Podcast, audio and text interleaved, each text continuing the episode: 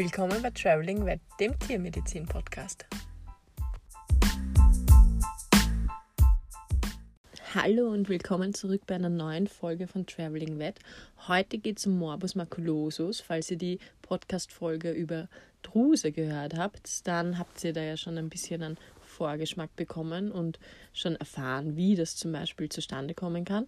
Und jetzt erfahrt ihr noch alles andere Wissenswerte über Morbus maculosus.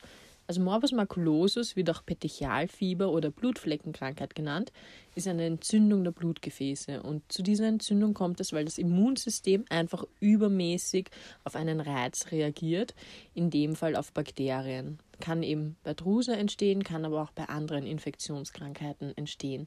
Entstehen tut es meistens so sechs Wochen nach dem Abklingen der, der ursprünglichen Erkrankung aber es kann auch schon während dieser Vorerkrankung erscheinen. Und was geschieht da jetzt? Also die Bakterien führen dazu, dass es zu einer Immunkomplexreaktion kommt und die macht die Blutgefäße durchlässig. Erst werden die Blutgefäße nur für Plasma durchlässig, das heißt es entstehen Ödeme, zum Beispiel am Kopf, an der Brust, am Bauch, an den Beinen und dann im weiteren Stadium werden aber die Blutgefäße stärker durchlässig und lassen auch die roten Blutkörperchen durch.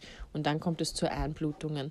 Zum Beispiel, und deshalb nennt man es ja auch Petechialfieber, weil Petechien sind Einblutungen in der Haut oder in der Schleimhaut. Erst werden dann die Gefäße der Haut undurchlässig und dann die Gefäße im restlichen Körper. Bei der Haut zeigen sich dann Hautquadeln, also ein Nesselfieber, die dann größer werden und zu Ödemen werden, eben an Beinen, am Kopf, an der, an der Unterbrust, am Bauch. Äh, die Pferde zeigen dann Bewegungsunlust, die bekommen leichtes Fieber und dann zeigen sich diese Blutungsherde. Und wenn dann die Gefäße von anderen Organen betroffen sind, kann es eben zu Atemnot kommen, zu Lahmheit, zu Kolik, zu Durchfall und zu inneren Blutungen. Zur Prognose, da ist es so, wenn man frühzeitig behandelt, dann kann man so nach vier Wochen mit einer Besserung rechnen. Es kann aber auch bei schweren Verläufen mehrere Monate dauern, bis das Pferd wieder gesund ist. Und es kann auch noch während der Behandlung jederzeit zu Blutungen und zu inneren Blutungen und Verblutungen kommen. Und es kann sekundär zu Hufrehe kommen, zu Sekundärinfektionen, zum Beispiel von der Haut oder es können Tromben entstehen und man muss quasi auf alles vorbereitet sein.